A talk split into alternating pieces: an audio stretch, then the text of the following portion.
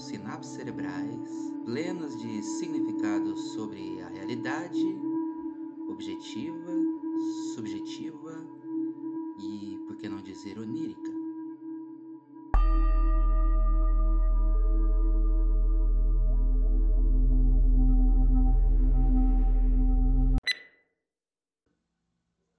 Eu, eu ia deixar para fazer outro episódio só na semana que vem, né? Para não cansar vocês tal. Mas aí o que aconteceu? Apareceram dois escorpiões aqui em casa e eu tô precisando me distrair. Então, se fuder, vai ter episódio a mais. Começar mais uma vez aí agradecendo a todos vocês, obrigado a todo mundo que ouviu o, o último episódio, no qual eu discorri sobre a figura do caipira. Né? Eu recebi muitas mensagens aqui e vou compartilhar com vocês também, bom? Primeiro, muita gente pedindo para eu não cantar mais. E para essas pessoas eu quero dizer: foda-se, né? Vou cantar sim, vocês não são nem minha mãe. É, vocês estão no Spotify, entendeu? É, é, música infinita aqui.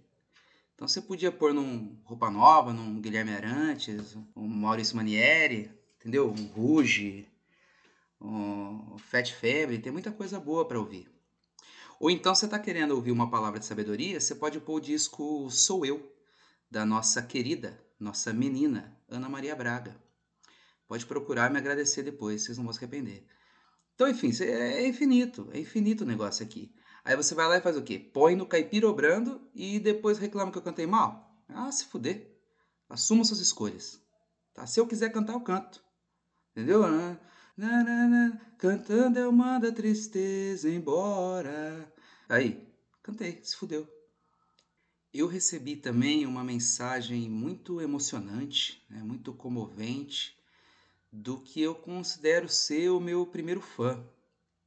Eu tenho fã agora, estou né, galgando aí os degraus da fama, que é exatamente o que eu esperava com esse podcast. Né? Todo mundo sabe que podcast é o caminho mais rápido para a fama. E esse meu fã, ele me mandou assim, ó, olha que bonito. Rapaz, se eu tivesse dois cu, eu dava um para você.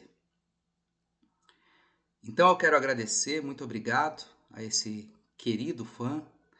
É, agradeço muito essa oferta e, e essa intenção, né? Já que é uma oferta imaginária.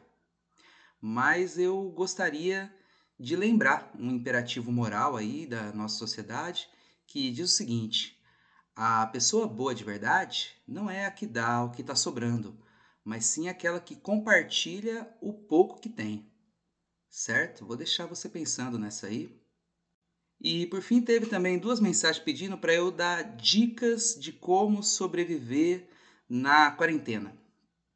Aí é o seguinte, é... eu tenho que explicar uma coisa para vocês, né? Eu não vou falar de corona aqui, assim como eu não vou falar de Bolsonaro aqui. Entendeu? Essas duas palavras aí que eu disse agora no segundo anterior, eu nunca mais vou dizer aqui. Porque a gente tem que lembrar o quê? Que isso aqui é minha terapia.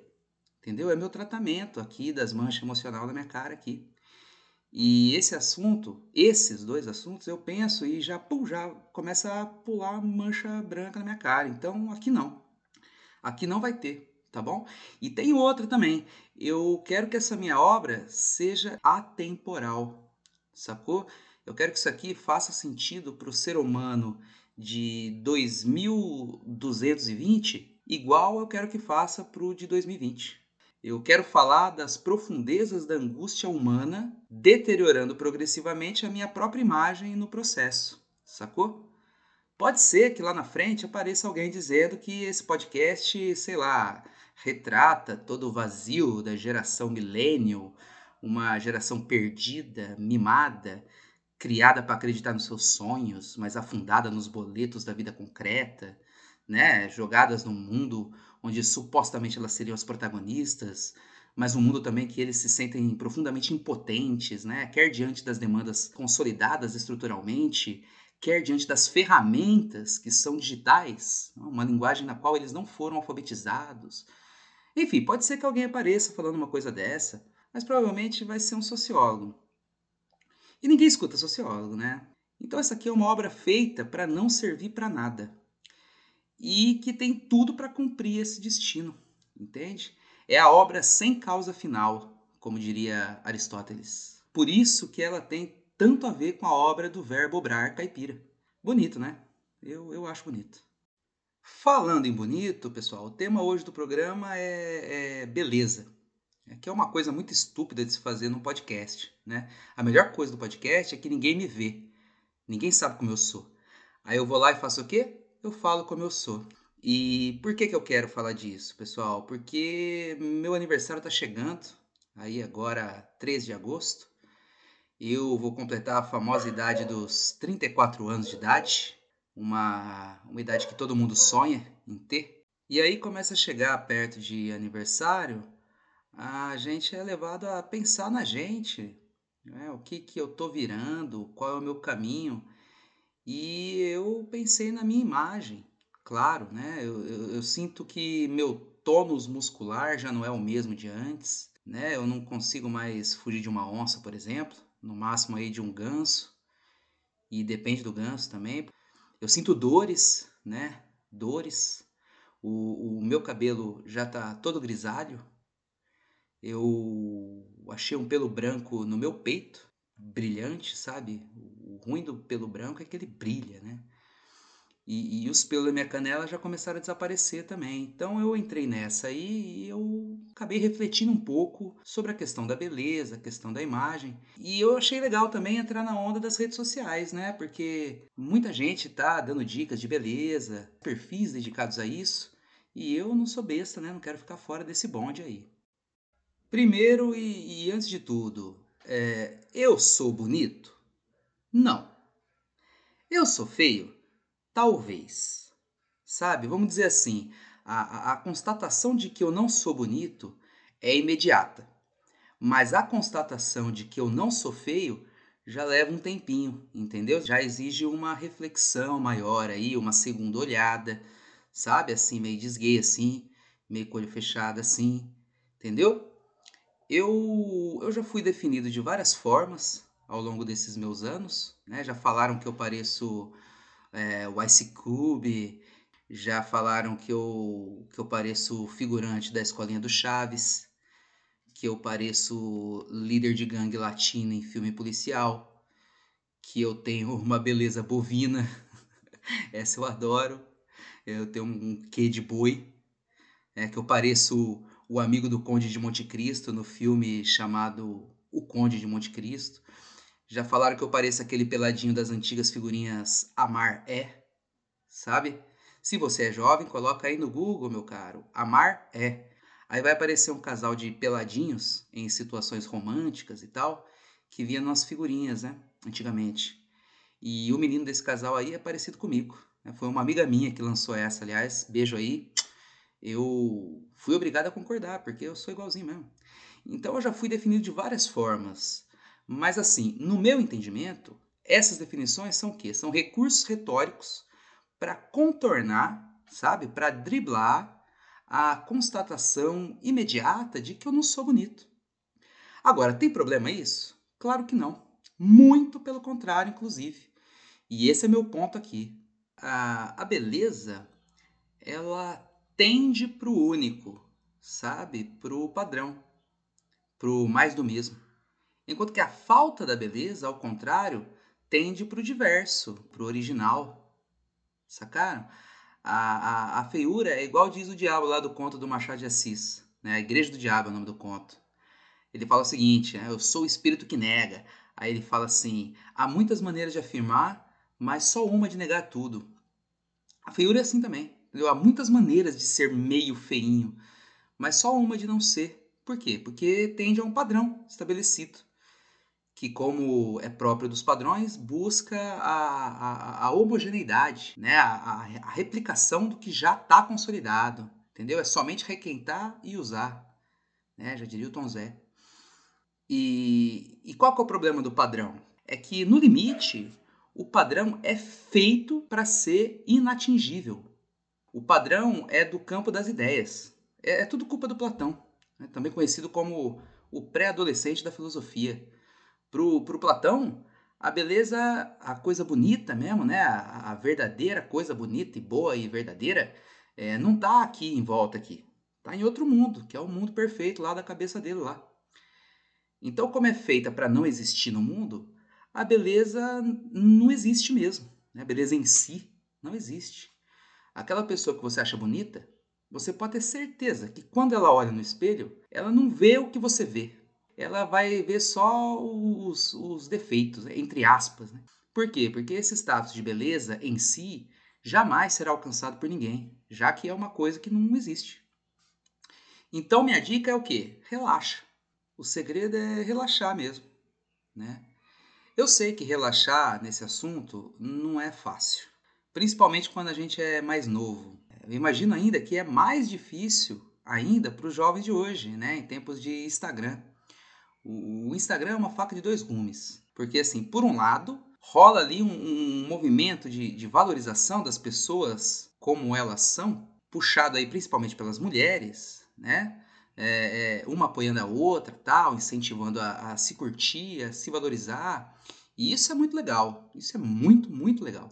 Mas, por outro lado, o Instagram é também uma rede estruturada para o culto à imagem.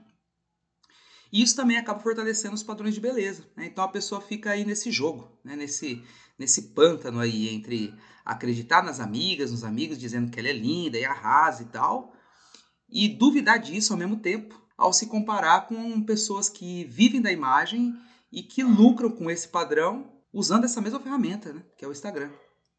O que também eu não condeno quem faz isso, né, até porque para ela, no espelho, ela é feia, né, como eu já disse. Então a conclusão é que, seja como for, o Instagram acaba não ajudando muito a gente a relaxar. Mas então o que ajuda? da hora, o que, que ajuda então? Você só falou que atrapalha, o que, que ajuda? Eu vou dizer o que ajuda. O que ajuda é não ser jovem. mas assim, não no sentido etário, né? Que tem gente que chama de idade, mas o científico é etário. Então, não no sentido etário do ser jovem, mas no sentido da, da vontade extrema de ser o fodão. Entendeu? A, a, a prisão que é buscar corresponder a todo custo um padrão que nunca será plenamente correspondido porque é feito para isso mesmo. Então, amadurecer é também isso, sabe? Abraçar os seus fantasmas, valorizar o que você é no sentido integral da coisa. E isso está ao alcance de qualquer um, não depende de idade, depende de reflexão. Sacou? Quando você consegue ao menos um pouquinho disso, né, caminhar nesse sentido, você consegue o quê? Um pouco de liberdade, entendeu? Quem falou muito de liberdade foi o Sartre, né, o filósofo francês. O, o Sartre ele dizia, inclusive, que tudo que ele fez na filosofia, na vida dele, se deve ao fato dele ser muito feio. E ele é mesmo desarrumado. Vamos dizer, se, se um peixe ou um sapo tivesse um filho, ele seria muito parecido com o Sartre. É, como eu costumo dizer, é um olho no ser e o outro no nada. E o mais louco é que ele tinha um relacionamento famoso aí com a Simone de Beauvoir que não só era melhor filósofa que ele, era, como também era muita areia para o caminhãozinho dele, coitado. Aliás, diz que ela deu uns pega também no Levi-Strauss. Levi-Strauss que era bem bonito na juventude. Né? Depois que envelheceu, ele ganhou aí um, um aspecto de, de, de, tartaruga, sabe? Uma tartaruga muito séria, uma tartaruga que nunca sorri e não favoreceu muito. Mas de jovem ele era bonitão. Além, claro, de ser um dos maiores gênios que já existiram no mundo. É, fofoca. Mas então, o Sartre é, vai dizer o quê? Que a gente tem como condição inerente a liberdade. Porque a gente não é determinado no começo, né? A gente, a gente que vai se determinando pelo caminho. E essa liberdade extrema implica uma responsabilidade muito grande, um, um peso mesmo. É, eu vou dar um exemplo para vocês. Pensa comigo aqui, ó. acompanha o raciocínio. Você tem, vamos supor, duas sorveterias para escolher. Uma tem dois sabores de sorvete e a outra tem 50 sabores de, de, de sorvete para você escolher lá. Se eu perguntar para você assim, qual é a sorveteria melhor? Provavelmente você vai dizer que é de 50 sabores. Mas o Sartre vai dizer o quê? Que não importa qual é a sorveteria melhor. Essa é a pergunta errada. Nós, na verdade, deveríamos nos perguntar de qual sorveteria que nós sairíamos mais satisfeitos com a nossa escolha. Sacou? Porque no fim é isso que importa. E, e, e, aí a gente vai responder que é de dois sabores. Por quê? Porque nela nós abrimos mão de um sabor apenas. Enquanto na outra a gente abre mão de 49. E a chance de, dentre esses 49, ter um sabor melhor do que o que eu peguei é muito grande. Então a gente vai ficar nessa incerteza. Sacou? Só que o que acontece? Para o Sartre, a vida não nos oferece uma sorveteria com dois sabores. Ela é, na verdade, como se fosse uma sorveteria não com 50, mas com infinitos sabores. De tal modo que cada passo nosso é escolher um sabor e, ao mesmo tempo, negar infinitos outros sabores possíveis do passo que a gente não deu. Então a gente abre mão de muita coisa a cada passo e, e o peso desse infinito é muito grande, é, é, tão grande que causa uma angústia na gente, né? uma náusea. E é aí que a gente busca um limite para essa liberdade. E os padrões funcionam como esses limites, né? o de beleza, inclusive. Então ele serve para dar um norte, entendeu? Um, um, princípio de significado e uma ilusão de controle, mas ele não existe na verdade, o padrão. E, e quando a gente toma consciência de que esse padrão não existe, a gente encara de frente a angústia da liberdade. A gente diz sim para ela. E, e, como consequência, nesse caso, a gente passa a conceber a possibilidade de ver beleza em coisas que estão fora dos padrões de beleza. E isso, inclusive, na gente mesmo, ali na hora do espelho. Entende? A gente só tem a ganhar. E, e, e é por isso que a beleza está também na falha, na insegurança, na vulnerabilidade, sacou? É, isso aí eu aprendi com outro mestre da filosofia, que, que é a RuPaul, sabe? do Sashay Away, tal, Chantei, tal, Sister Wow, pum, pum, pum, pum, sabe? Ela sempre diz lá que a pessoa, para ganhar mesmo o coração dos telespectadores, pá, ela tem que mostrar um certo nível de vulnerabilidade. Deu a pessoa para criar identificação, ela tem que demonstrar que é de carne e osso, sacou? Que tem questões ali, inseguranças, medos e tal. Então, existe muita beleza na vulnerabilidade também. E, e, quando a gente é mais novo, a gente tende a mascarar mais isso. Por isso que, no meu entendimento, a pessoa que é mais velha, ela tem mais condições de ser bonita. Porque a pessoa se conhece mais. Sacou? Conheça-te a ti mesmo. Aí outra sabedoria da RuPaul que o Sócrates foi lá e roubou depois. A pessoa mais velha, ela já se entendeu um pouco melhor, um pouco melhor, sabe? Ela já chafurdou ali nos abismos interiores dela, no caso, e, e aí ela tem mais condições de se fazer uma pessoa bonita. E eu não tô aqui falando de beleza interior, não, eu tô falando de tesão mesmo, tá?